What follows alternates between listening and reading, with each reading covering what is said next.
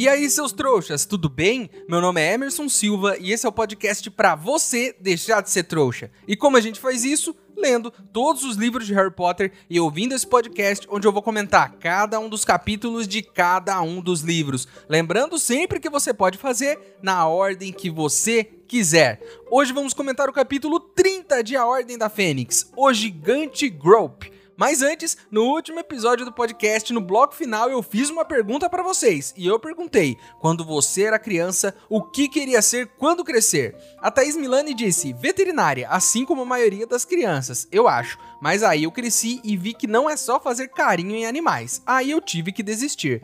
O que é muito triste, por sinal, Thaís, porque deveria existir uma profissão de fazer carinho em animais eu com certeza teria escolhido esse curso na faculdade, desde que não precisasse fazer carinho em baratas ou coisas do tipo, é claro. Para Kelly Whittama, eu já quis ser veterinária, bióloga, psicóloga, no final das contas estudei turismo, curso de comissária de bordo e design de interiores. Ou seja, nada a ver com nada. É nessas horas que você pode despertar a sua criatividade, Kelly, unindo todas as profissões e decorando interiores de aviões enquanto ajuda as pessoas durante a sua viagem. Para Emily, eu sou criança, então quero ser veterinária. Importante fazer um alerta aqui para você, Emily que ser veterinária não é só fazer carinho em animais, como a gente acabou de descobrir agora há pouco com a nossa outra ouvinte. Mas é claro que mesmo assim você ainda pode fazer carinho nos bichinhos, mesmo sendo veterinária, de qualquer forma. Diferente dos médicos de seres humanos, né? Que não podem fazer carinho na cabeça dos seus pacientes, porque vai ser muito esquisito. Por Vitor Flash 01, eu queria ser físico, mas infelizmente descobri que sou muito burro. Então por isso, hoje eu tô tentando ser programador. Mas Vitor, é difícil ser programador também.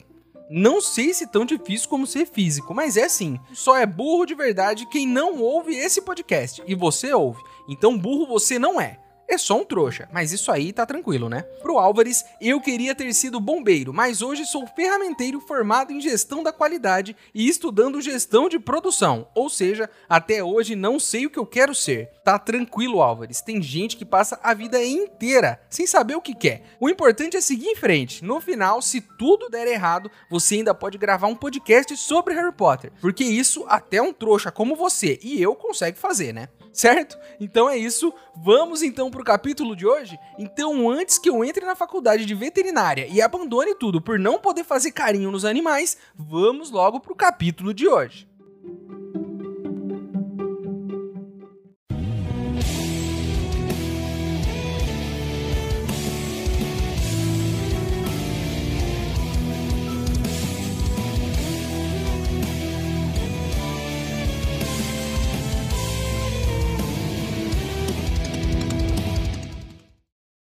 Pessoal, contato meu lá de Hogwarts me informou que se você tiver alguns galeões, consegue uma carta com seu nome para estudar lá em Hogwarts, mesmo sendo um trouxa. Então, eu tô fazendo uma vaquinha para ver se isso é verdade. Se você quiser ajudar, o link para apoiar tá aqui na descrição do episódio. Lembrando que se você não puder ou não quiser, não tem problema. O mais importante é você continuar aqui com a gente, ouvindo o podcast para deixar de ser trouxa.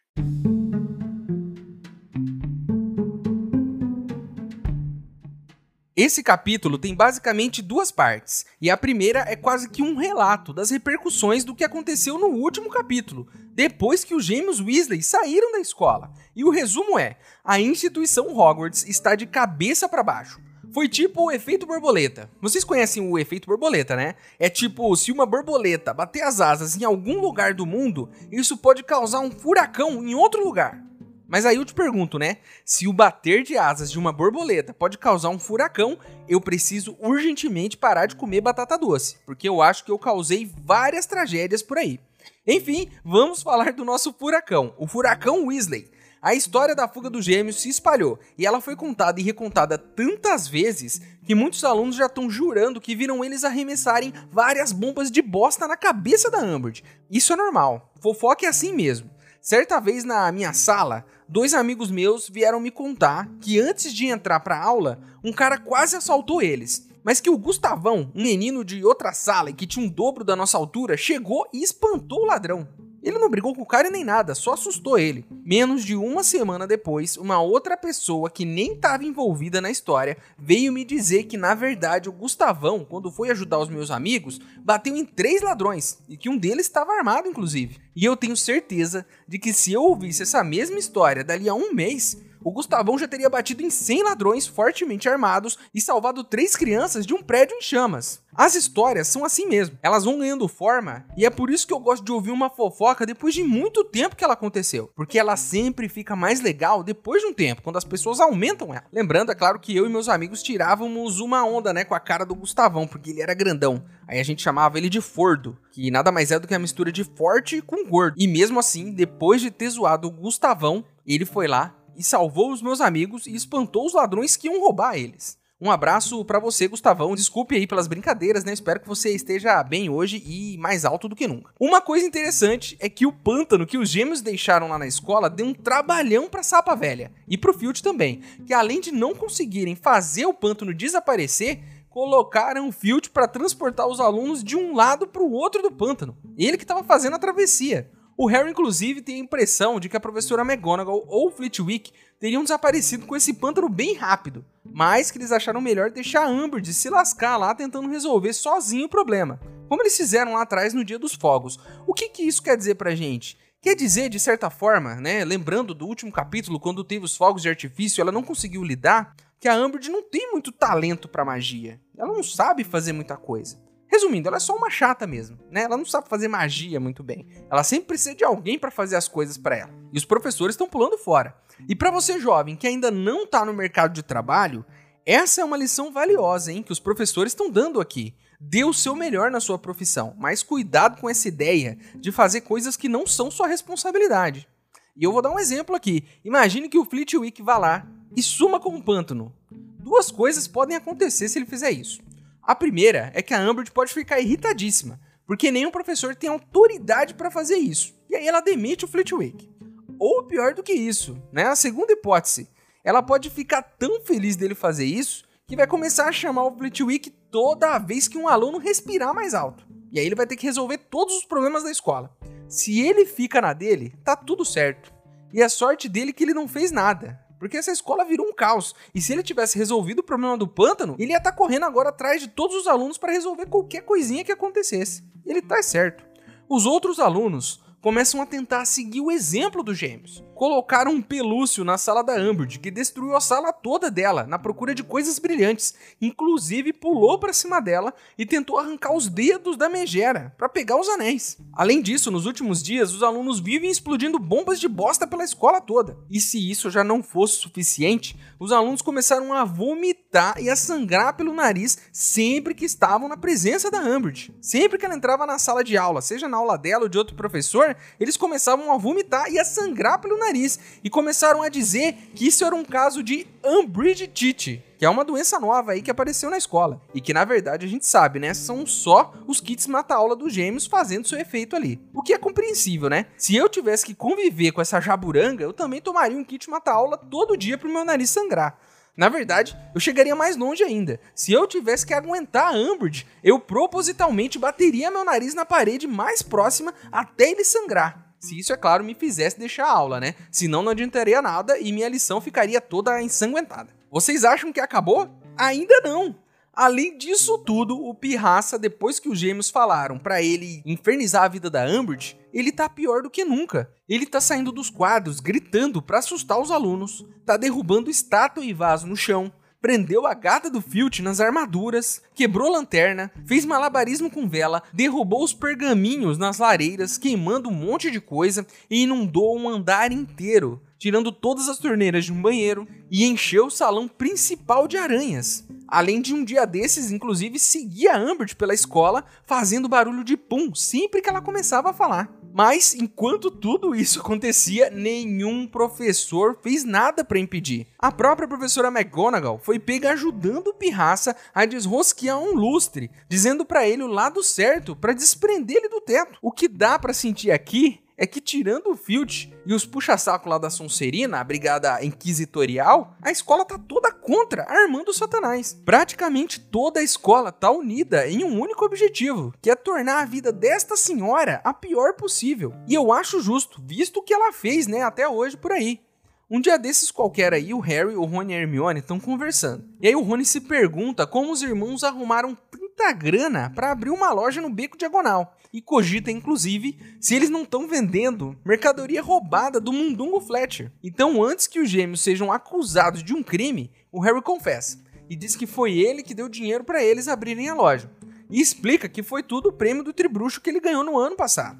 O Rony fica bem satisfeito com a informação, né? Já que ele pode dizer para a mãe que a culpa dos irmãos terem saído da escola não foi dele, e sim do Harry que deu dinheiro para os irmãos. E ele inclusive disse pro Harry: "Olha, eu vou contar para minha mãe porque eu não quero levar a culpa disso". A Hermione muda de assunto e fala pro Harry procurar logo o Snape, porque ele precisa voltar para as aulas de oclumência. E sim, Harry continua tendo sonhos com o departamento de mistérios. Até agora. Um livro inteiro é isso. No último, ele estava andando sem rumo lá pelo departamento e começou a conseguir entrar em algumas salas. E foi até uma sala cheia de estantes com esferas de vidro. E aí ele foi correndo até a estante número 97, aonde o sonho terminou. E aí Hermione pergunta se ele está tentando fechar a mente. E é óbvio que ele não tá. Inclusive, ele tá abrindo mais a mente dele de propósito, porque ele quer continuar tendo sonhos para saber o que tá acontecendo lá no departamento. Mas como ele anda estudando demais para as provas o dia todo, ele só consegue sonhar com as provas na maior parte do tempo. E é difícil agora ter esses sonhos aí. Então, na real, o melhor jeito de fechar a mente pro Voldemort é estudar mais. E o Harry devia fazer isso, focar nos estudos para poder passar nas provas. E assim ele não teria mais os sonhos e tiraria boas notas. E vai aqui a dica para você jovem que está ouvindo este episódio. Se você quiser sonhar com alguma coisa, é só pensar nela o máximo que você puder antes de dormir. E isso foi um problemão para mim quando eu era criança. Eu tinha uns 8 anos e eu assisti aquele filme do Exorcista, o que já tá errado, né? Uma criança de 8 anos vê esse filme aí. Mas eu fiquei tão impressionado com esse filme que eu não conseguia parar de pensar nisso. E aí é claro, né? Eu tinha pesadelos terríveis toda noite. E detalhe, esse é um filme de terror onde a maior parte do terror acontece em um quarto em cima de uma cama. Então dá para imaginar que estar deitado em uma cama todas as noites na semana seguinte, depois de ver esse filme, não foi uma experiência muito legal para mim não. Eu inclusive tive que dormir com a minha mãe algumas vezes, de tanto medo que eu fiquei.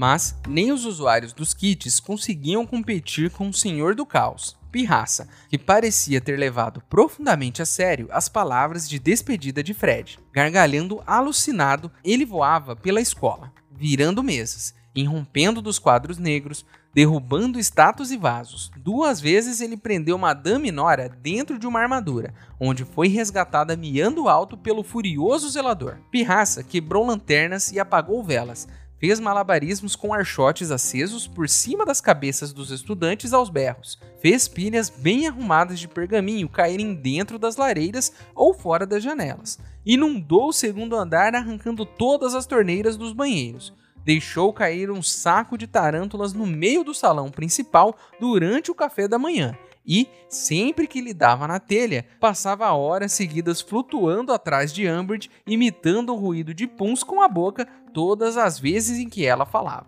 Nenhum funcionário de Hogwarts, exceto Filch, parecia estar se mexendo para ajudá-la. Na verdade, uma semana depois de Fred e George partirem, Harry viu a professora McGonagall passar por Pirraça, que estava decidido a soltar um lustre de cristal, e ele poderia jurar que a ouviu dizer ao poltergeist pelo canto da boca: Desenrosca pro outro lado.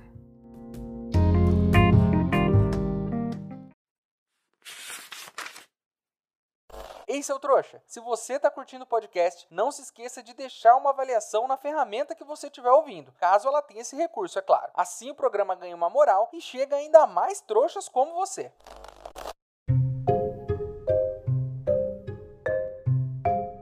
Vamos para a segunda parte desse capítulo, que é o quê? Que é, enfim, descobrir por que, que o Hagrid vive todo lascado desde que ele voltou lá do encontro dele com os gigantes. Os hematomas não param de aparecer e a gente não tava sabendo o que, que era isso. Então, em uma bela tarde, a gente vai ter um jogo de quadribol. Grifinória contra Corvinal. E o Harry dessa vez só vai assistir da arquibancada. Então, enquanto o jogo se desenrola e o Rony passa vergonha por não defender nenhuma bola, né? Porque ele tá impressionado com aquele lance da Sonserina ficar cantando que Weasley é o nosso rei. E o Harry e Hermione estão ali, né? Discutindo os melhores lances, comendo um amendoizinho, tomando aquela coquinha, curtindo o jogo. Porque lembrem-se aqui, o Harry desde o primeiro ano tá no campo jogando. Essa é a oportunidade dele de ver o jogo de fora, de ver como um torcedor.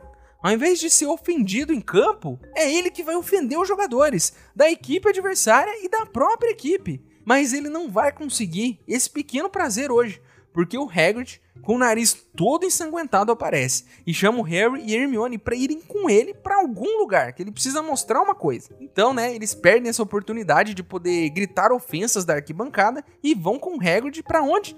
Para Floresta Proibida, né? O Hagrid no caminho vai explicando para eles que os centauros quase mataram o Firenze, o novo professor de adivinhação, e que ele salvou o Firenze dos outros centauros e que por isso tá todo mundo muito pistola com o Hagrid lá na floresta. Enquanto eles avançam e vão entrando cada vez mais para dentro da floresta, o Hagrid vai passando tranquilo, porque ele é grande. Tem, sei lá, 3 metros de altura. Mas o Harry e Hermione estão se ferrando, né? Estão todo cortado, já com a roupa rasgada, pulando morro, passando no meio de mato, tomando paulada de, de galho, de árvore. Estão tudo lascado já. Depois de todo esse tempo, né, de estarem todos destruídos, menos o Hagrid, é claro, eles param. E aí o Hagrid começa com um papo de maluco, dizendo que provavelmente vai ser demitido a qualquer momento e que a Umbridge vai acusar ele de ter colocado o pelúcio na sala dela. Mas aí também, Hagrid, não precisava entrar 10 quilômetros na selva para falar isso, né? Podia ter contado lá na arquibancada mesmo, que ainda dava tempo de ver o Rony tomar mais uns 3, 4 gols ali, né? E dar até uma risada dele. Mas aí ele disse que não foi só por isso que eles entraram lá. Ele disse que provavelmente vai ser demitido e que precisa de um favor deles. O Harry de pronto, e isso é um erro, né, que a pessoa pode cometer, de pronto ele diz que vai ajudar. Nunca façam isso. Nunca façam isso. Nunca digam que vão ajudar alguém sem saber o que, que é. Porque senão pode acontecer isso aqui, ó. Porque aí o Hagrid abre lá o matagal, eles entram lá num, num lugar e o Harry percebe que tem um gigante tirando um cochilo ali. A Hermione já fica com a cara branca, né? E começa a dizer que o Hagrid não devia ter trazido um gigante para a escola. Mas o Hagrid diz que não podia deixar ele lá, que os outros gigantes estavam machucando ele, porque ele era pequeno demais. Que a mãe abandonou o coitado, porque ele só tinha 5 metros, e as mães gigantas não gostam de filhos pequenos. Só 5 metros. Só isso, pequenininho.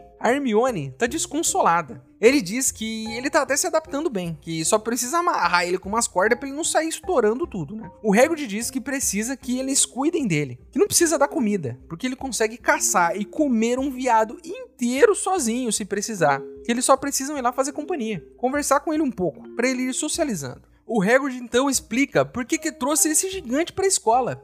Na verdade, esse gigante é irmão dele, por parte de mãe. Ele então começa a cutucar o irmão que tá dormindo com um pedaço de pau. E ele é ainda mais assustador. O Harry repara bem e ele tem um narizão sem formato, tem a boca torta, os dentes dele são do tamanho de tijolos. Ele então, para se divertir depois que acorda, começa a puxar uma árvore para esticar ela, para ver até onde ela consegue esticar. Olha, essa é a brincadeira dele. Enquanto ele tá ali tentando esticar a árvore, o Hagrid tá tentando conversar com eles. Aí o Hagrid diz que trouxe uns amigos para ele conhecer. O Hagrid, como toda pessoa que tem que lidar com um familiar que não ouve, começa a xingar ele, chamando ele de palhaço, que é muito bom, né? Aí, como você faz com seu irmão aí, o Hagrid pega um pedaço de pau e começa a bater nele, até ele reparar que o Hagrid e os outros dois estão ali. Quem tem irmão sabe que é assim mesmo que funciona, né? Se você não bater, ele não te ouve. O Grope, então, quer brincar de King Kong, né? E pegar Hermione com uma das mãos e subir na torre mais alta de Hogwarts. Mas o Harry não deixa e puxa ela dali. Aí o gigante dá um porradão no Hagrid para ele ganhar mais um hematoma, né? E a gente já percebe da onde que tá vindo esse monte de marca no rosto, né? Tá apanhando do irmão mais novo, que é muito maior do que ele, inclusive. O Grope é tipo o Gustavão, né? Lá da minha escola que salvou meus dois amigos, né? Ele é gigantesco, super forte e também pode te ajudar a combater um ladrão ali se ele tentar te assaltar, né? Eu, inclusive, faria amizade com ele se fosse o Harry e não ficaria zombando da altura dele. Porque se tem uma coisa que eu aprendi é que é muito bom ter um amigo alto, tipo o Gustavão, porque além dele ser muito maior do que você, poder te ajudar numa briga, poder te defender dos ladrões, ele sempre pode pegar uma fruta que tá no galho mais alto de uma árvore para você, tipo uma manga ou alguma coisa assim. Então é sempre bom ter um amigo alto no grupo. Lembrem-se disso quando vocês forem aí, né, formar o seu grupo de amigos na escola. O Hagrid então diz que o irmão já reconheceu eles e que da próxima vez que eles forem lá cuidar dele, o irmão vai se lembrar dos dois. O que não quer dizer nada, né? Já que o irmão se lembra do Hagrid, porque ele tá indo lá todo dia e mesmo assim enche ele de porrada. Imagina o que vai fazer com esses dois coitados aí. Então eles vão embora. Mas no meio do caminho eles encontram os centauros. Estão meio irritados com o Hagrid, né?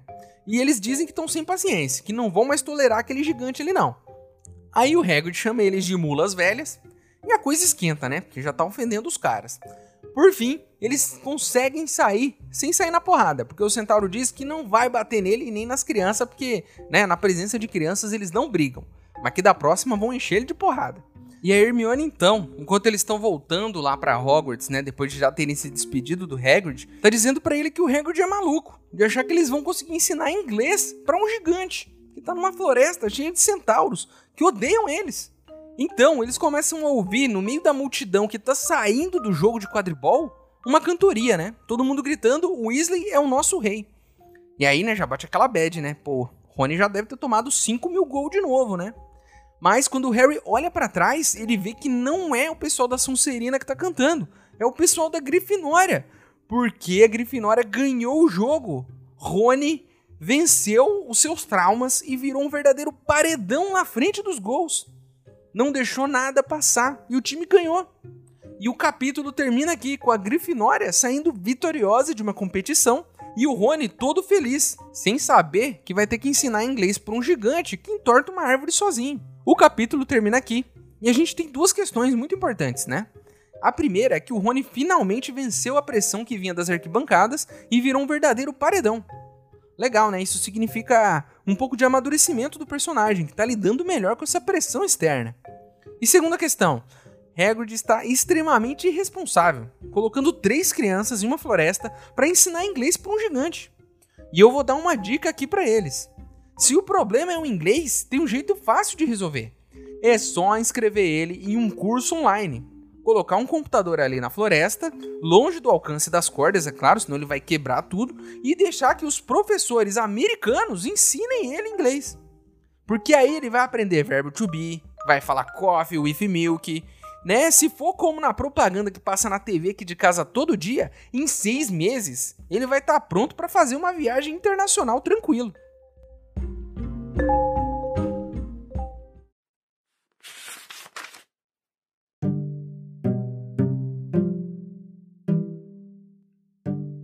Em todo caso, Grupinho gritou Hagrid, erguendo a cabeça apreensivo para ver se caíam mais ovos. Trouxe uns amigos para conhecer você. Lembra que eu disse que talvez fizesse isso? Lembra que eu disse que poderia ter que viajar e deixar eles cuidando de você um tempinho? Lembra, Gropinho? Mas o gigante meramente soltou um rugido baixo. Era difícil saber se estava escutando o Hagrid, ou se sequer reconhecia os sons que o irmão fazia como uma linguagem. Agarrava agora o topo do pinheiro e o puxava contra o corpo, evidentemente pelo simples prazer de ver até onde a árvore iria quando ele a largasse. Vamos, Grope, não faça isso. Foi assim que você acabou arrancando as outras. E de fato, Harry viu a terra em volta das raízes do pinheiro começar a rachar. Trouxe visitas para você, berrou Hagrid.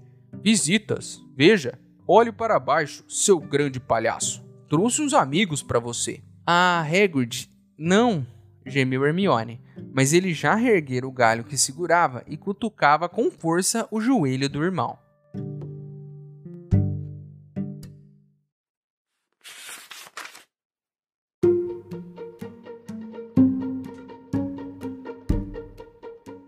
Então é isso, meus queridos. Terminamos mais um capítulo de Harry Potter e a Ordem da Fênix. A capa do episódio de hoje foi ilustrada pelo Michael Windsmith. Agora você pode virar um apoiador do podcast. O link está aqui na descrição do episódio. Mas se você não puder ou não quiser, não tem problema. O mais importante é você continuar aqui com a gente, ouvindo cada um dos episódios para deixar de ser um trouxa. E chegou a hora onde eu, o maior trouxa de todos, pergunto para vocês, os outros trouxas, o que vocês fariam se tivessem que dar aula de inglês para um gigante agressivo dentro da floresta proibida? Eu provavelmente daria um jeito dele ter aulas online, né? Porque se for como diz na propaganda, em seis meses ele vai estar tá fluente já. O nosso e-mail é e-maildostrouxas.gmail.com. Ele tá aqui na descrição do episódio. Manda seu e-mail para mim, que se eu gostar, eu vou ler ele aqui. Você também pode falar comigo pelas minhas redes sociais. Meus usuários estão aqui na descrição do episódio também.